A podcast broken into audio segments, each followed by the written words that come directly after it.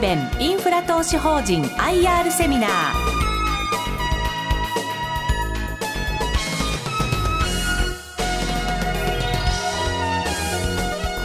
この番組は証券コード9281宝レーベンインフラ投資法人の IR 活動の一環としてお送りします。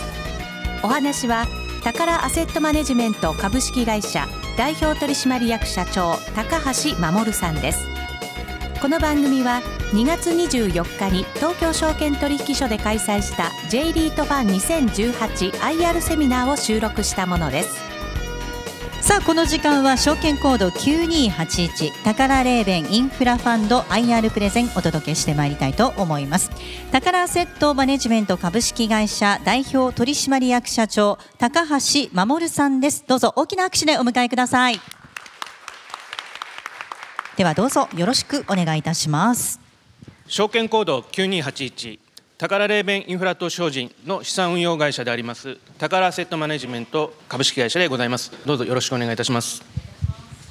あのまず本投資法人の概要のところ今日あの J リートファンという形なんですが我々 J リートマーケットとは別に一昨年東京証券取引所の方にですねあのインフラファンド市場というのが新たに創設されました。で平成28年の6月ここに新たにできたインフラファンド市場へ第1号ファンドという形で上場させていただいております。本投資法人の最大の特徴というのが安定的なキャッシュフローというのが最大の、えっと、投資法人の売りでございます。安定的なキャッシュフローの源泉、後ほどちょっとご説明させていただきます。あともう一つ、えっと、近時のトピックといたしましては、昨年の5月にあの日本格付け研究所の方 JCR というふうに省略で呼びますが日本格付け研究所様の方から、え、長期発行体格付け格付けの取得をいたしております。本日時点におきまして上場ファンド4社我々含めて4社ございますがあの上場投資法人の中で格付けを取得しているのは我々のみという形になっています、えー、シングル A マイナス見通しとしては、えー、安定的という形で足元運用している状況でございます。本投資法人の基本理念と投資法人でございます基本理念といたしましては、自然エネルギーの活用を通じた価値の創造というのを、まず理念として掲げて運用を行っております。で、それを通じ、社会貢献投資、あの J リートとは違う形で、あの社会貢献投資を通じて、投資主価値の最大化というのを目指すファンド運用を行っているという形になります。次にポートフォリオの概要です。J リートは投資対象がいわゆる不動産という形になりますがあの我々のところはあの再生可能エネルギーという形になります今現状ポートフォリオとしましては太陽光発電所のみの所有となっておりますが投資対象を太陽光発電所に投資対象を絞っているというわけではないので将来的には別のあの再生可能エネルギーが入る可能性はありますが足元は太陽光発電所のみという形です。で一昨年、上場時、えーと、10資産でスタートいたしました。でその後あの現金によって1資産増やし、昨年の6月1日、ちょうど期の頭に合わせる形で、えーと、第1回目の増資を行い、資産を倍以上という形にいたしました。でその後あの所有しているパネルの増設手元キャッシュでですね増設を図ったりまた去年の12月1日、えっと、第、えー、5期目の木頭に揃える形でまた手元資金と借り入れで物件を購入し足元、えっと、21資産パネルの出力ベースでいきますと太陽光発電所のですね55.8メガワットと。で資産規模として254億円という形で足元運用させていただいております。次に本島精進の仕組みでございます。あの平たく言うと J リートと基本的にはストラクチャーとか仕組み的には同じような形をとってます。投資法人としましては資産を保有しているのみでいわゆるその売電事業自体というのは直接的に行ってません。どういう形になっているかといいますと持っている資産を賃貸するという形で運用を行っております。賃貸先としましては賃借人兼オペレーターですね。あの我々のスポンサーである宝レーベン東証一部上場でマンションデベロッパーである宝レーベンの方が我々のスポンサーでありここの発電所の賃借人であり売電事業者という形で運用を行っておりますなので売電事業自体は賃借人が行いまして、あくまでも投資法人は賃料が入ってくるという形のスキームを取っております。で、残りはもう本当に J リートと同じように借入金、一部借入金を行い、ここの出資、今日あの皆様方お集まりいただいている投資家様にご所有をいただいて、まあ、日々あの、マーケットの方で取引がされているとという形の、えーと、仕組みでございます。であの冒頭にも申しましたようにあの収入の安定化安定的なキャッシュローを提供するというのがあの本投資人の最大の売りの一つでもございますのでそこの安定化部分についてちょっとご説明いたします投資法人は先ほども申しましたように直接売電事業を行っておりません。あくまでも賃料を得るという形にしてます。なのでその賃料の設定の方法のところのご説明です。まず、賃料の設定方法として、最低保証賃料、いわゆる固定賃料部分ですね、あと、実績連動賃料、変動賃料という形の2段構えでやってます。この最低保証賃料を設定することによって、安定的なキャッシュフロー。というのがまず確保されているというのが最大の特徴です。で、この最低保証賃料、じゃあどういうふうに設定しているかという話なんですが、再生可能エネルギーの場合、専門家に我々も当然お願いをして予想発電量というのを算出しますでその予想発電量の値を P いくつ P いくつという形で我々使っているんですねでじゃあそれって何かというと P ってパーセンタイルって呼ぶんですけどパーセンタイルこれの例えば 75P75 というとこれ75%の確率で達成されるであろう予想発電量という形の数字になります。で P50 っていうと同じく50%の確率で達成されるであろう予想発電量というのをまず予想の発電量を算出して我々向こう20年間分にわたって算出します。でここの P の値自体をまず最低保証賃料としてフィックスするという形であります実際の発電がとても天気がいいとかですね言ったような形の場合上に当然に跳ねていきますのでそこの部分について実績連動賃料でそれを上に抜けた部分は折半して賃借に投資法人取っていきましょうという形の賃料設定にしております。ここが安定的なキャッシュローを提供できる、えーと、中身ですね。なので繰り返しになるんですが投資法人自体は直接売電事業は行っておりません。賃料収入を得るという形です。なので例えばなんですけども極端な話その1ヶ月まるまるその我々の場合は太陽光なので天気が1ヶ月まるまる曇りでしたというような状況で全く発電しませんといった場合であっても投資法人自体はここの最低保証賃料というのが確実に保証されている部分ですので、まあ、そういった売電事業リスクというのも極めてあのヘッジした形の運用状態になっています。で次、本投資法人の利回りの優位性というところでございます。安定的なキャッシュフロー、これも最大の売りの一つなんですが、もう一つ、当投資法人の売りとしては、分配金の構造というところを常に考えながら、えっと、配当戦略を考えています。などこが違うかと言いますと、利益部分の分配金を重視して配当していくというのが、当投資法人の分配方針です。ここ最近でいきますと、あの J リートさんなんかでも、いわゆる倉庫系のリートさんなんかで、いわゆる超過配当、分配金の中でもですね、超過配当を出しているようなファンドさんが最近出てきてます。で、ここの超過配当部分というのは、あの資本の払い戻しに該当しますので、我々はあくまでも実力で稼ぐ利益部分、利益をいかに出して、実力の純収益に基づく分配金を出していくかというのが配当戦略です。でちょっと全体のいろんなあの投資商品ある中で今当投資法人いきますと超過配当込みでちょっと見ましょうか。超過配当込みで見ますと2月15日時点の投資口価格で比較しました、えーと、分配金利回り込みで今6.15%という形になってますでこれ超過配当込みですので超過配当を抜いた部分でどれぐらい配当水準出しているかというところなんですが、ここでいくと5.46%と。ここをあの我々は重視しながら分配をしていくという方針に立って運用してます。で、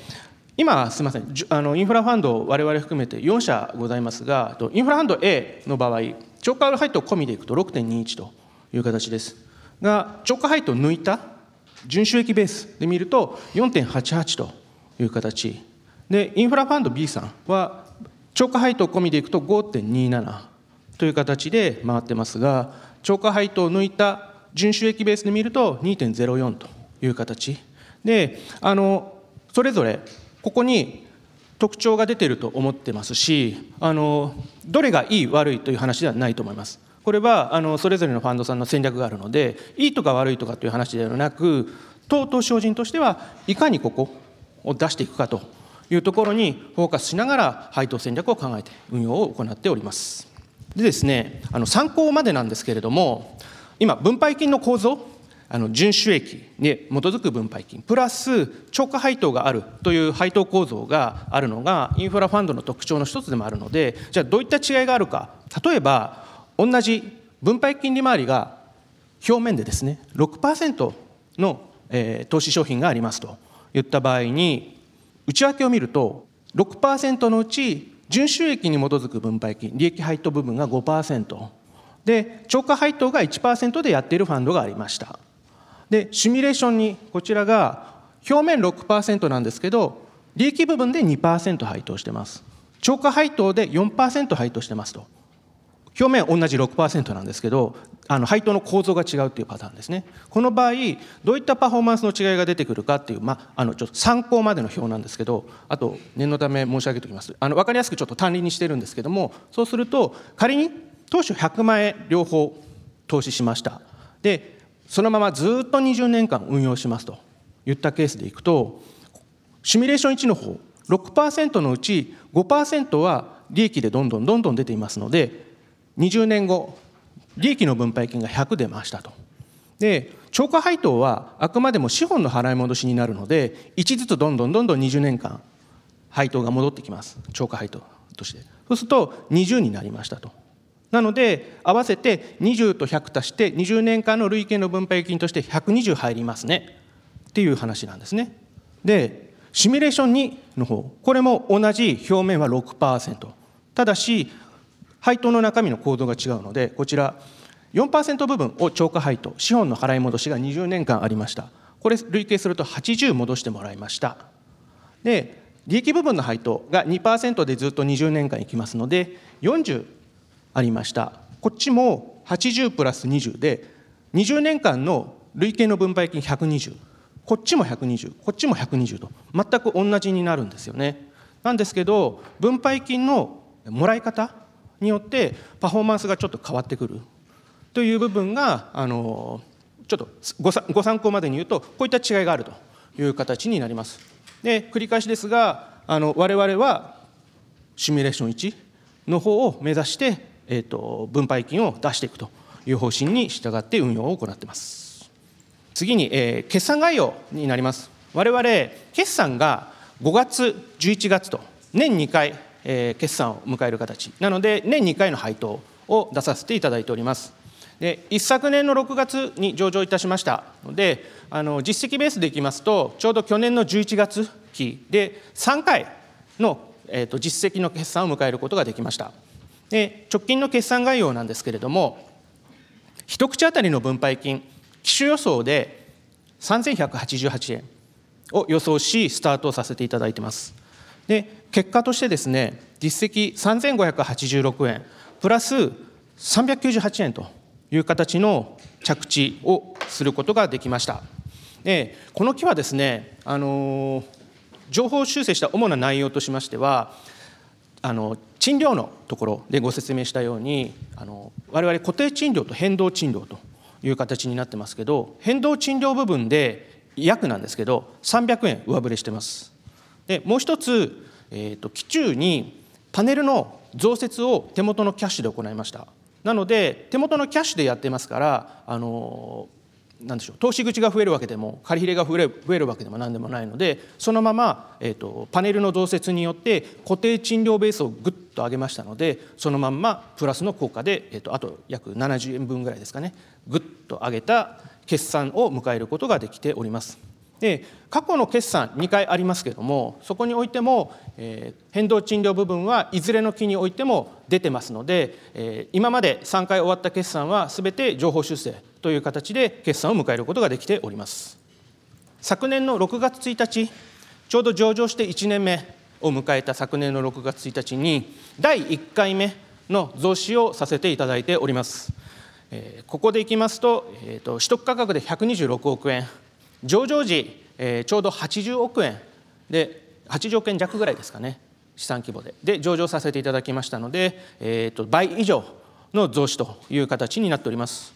ただ株式会社と、まあ、リートとか我々もなんです。株式会社と違うのはあの増資をしてもあの配当が下がるわけではないので規約はないです。ないです。で我々の昨年した6月1日の増資についてもあの当然に資産規模が増えた分、えっと、純利益も増え配当もそのまま、増えという形の増資をさせていただいてますのでそこはちょっと誤解のないようにいただければというふうに思っております。もう一つ第4期目の増加要因の一つでもありましたパネルの増設というのを行いました。これは手元キャッシュのみで行っております。で4施設につきましてあの敷地の余っている部分であるとかあの隣接して購入ができるような案件をちょっとピックアップしてあのパネルの増設を行いましたでこれによって当然あの現金で使ってますのでもうそのままストレートに純収益に基づく分配金のところがぐっと上がるという形になってます。当期、今ちょうど30年の5月期、今走ってますので、今回については、この増設に寄与部分というのが約79円という形で資産取得を行うことができました。もう一つ、新規資産の取得、これは今期、今ちょうど5月期になりますけれども、これにの期の頭に合わせる形、12月1日に新規資産の取得、3物件を行っております。取得価格で19億円。で、これに関しては手元のキャッシュと、ちょっとここにも書いておりますが、借入金という形で、これも当然増資を伴ってませんので、純収益をぐっと上げるという形の取得を行っております。で、借入金、えーと、残高の推移です。ここも J リートとちょっと違う特徴がインフラファンドの場合はあるので、ちょっと触れさせていただきます。J リート、不動産なんかですと、ローンが大体3年とか5年とか長いのも出てきてますけどそういうタイミングでどんどんその借り借り換え借り換えリファイナンスって言ってますが借り換え借り換えでずっとここに流していくんですよね J リートとかなんかだと不動産はもうそれが普通なんですけどもただ我々の資産の場合元本返済を行ってます。でちょうど第5期目今ちょうど登記なんですけど第5期目の期末に大体当ファンドの場合131億円の借り入れがあります。21期目投資法人にとってはちょうど10年目の期になるんですけども借入金が131億円ある部分。これがどんどん元本返済をしていって65億円ぐらいまで減るという形の、えー、と借入の計画を立ててます。ちなみに17年目に向けて借入金がゼロというような計画での借り入れを行っております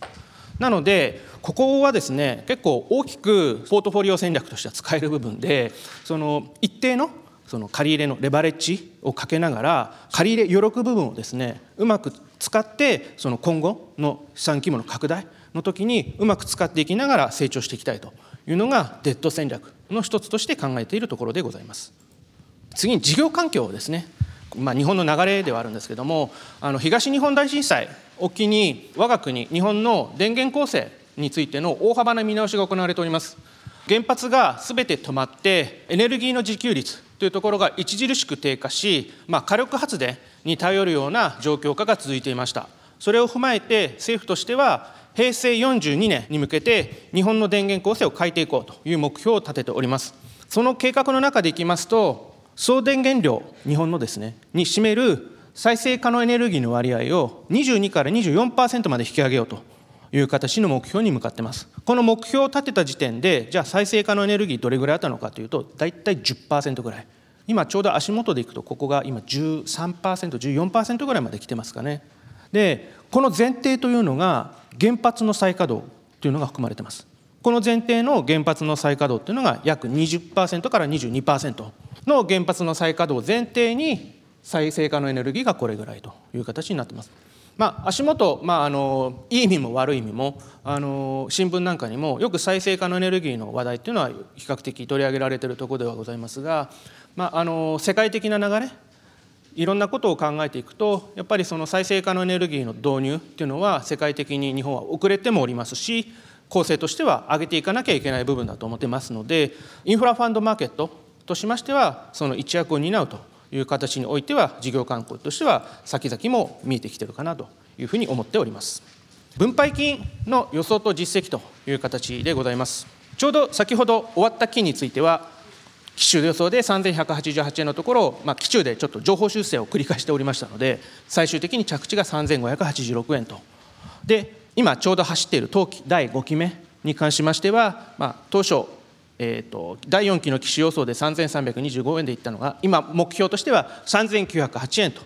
いう形の分配金で予想でいっております。で第6期目第7期目についても3186円3568円と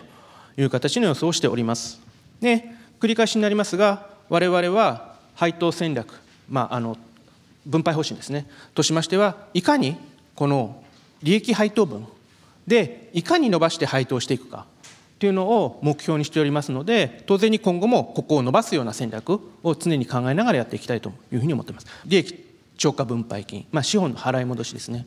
含めながらやっていくというような今後の方針を取っていきたいというふうに考えております。ちょっと最後になりますが投資主様の状況でございます。11月期末の投資主様の状況でいきますと投資口数の割合でいきますと個人の投資家様で約60%ぐらいですかねをご保有いただいてます。で残り40%部分っていうのを機関投資家様でご保有いただいている状況です。で我々他と差別化を図ってそこに向かって進んでいるところの特徴としては分配構造ですね。純利益に基づく分配金実力で稼いだ分配金をいかに出していくかというのを目標にしてやっております。幸いそこの方針のところにつきまして機関投資家様ご評価をいただいているところでございまして特に金融機関系の投資家様にご保有いただいている比率が当投資人の場合高いです。まあ、ここはもうあのいわゆる真水のところの分配金ですね。水準をご評価いただいている結果かというふうに思ってます。今後の戦略としましては J リートの資産規模と比べてもまだ我々255億程度なんですよね。極めて小さい状態だっていうのは十分ここ認識しておりまして、まあ、ここは特に機関投資家様からはもっとあの資産規模を大きくして成長していってほしいというリクエストもあの分配金のところのご評価と同時にいただいているところでございますなので分配金を上げていく方向で考えるのと同時に、まあ、資産規模の拡大のところについても今後あの引き続き計画的にあの成長させていきながらあのファンドの運営を行っていくというのが目下足元でやっている目標でございます。ちょっとあのざっとなんですけれども、えーと、と当党精進のご紹介をさせていただきました。引き続き今後ともよろしくお願いいたします。いろいろわかりました。ありがとうございました。ありがとうございます。ありがとうございます。えー、ここまでは宝レーベンインフラファンド IR プレゼン宝アセットマネジメント株式会社代表取締役社長高橋守さんでした。大きな拍手お願いいたします。宝レーベンインフラ投資法人 IR セミナー。この番組は証券コード9281宝レーベンインフラ投資法人の IR 活動の一環としてお送りしました。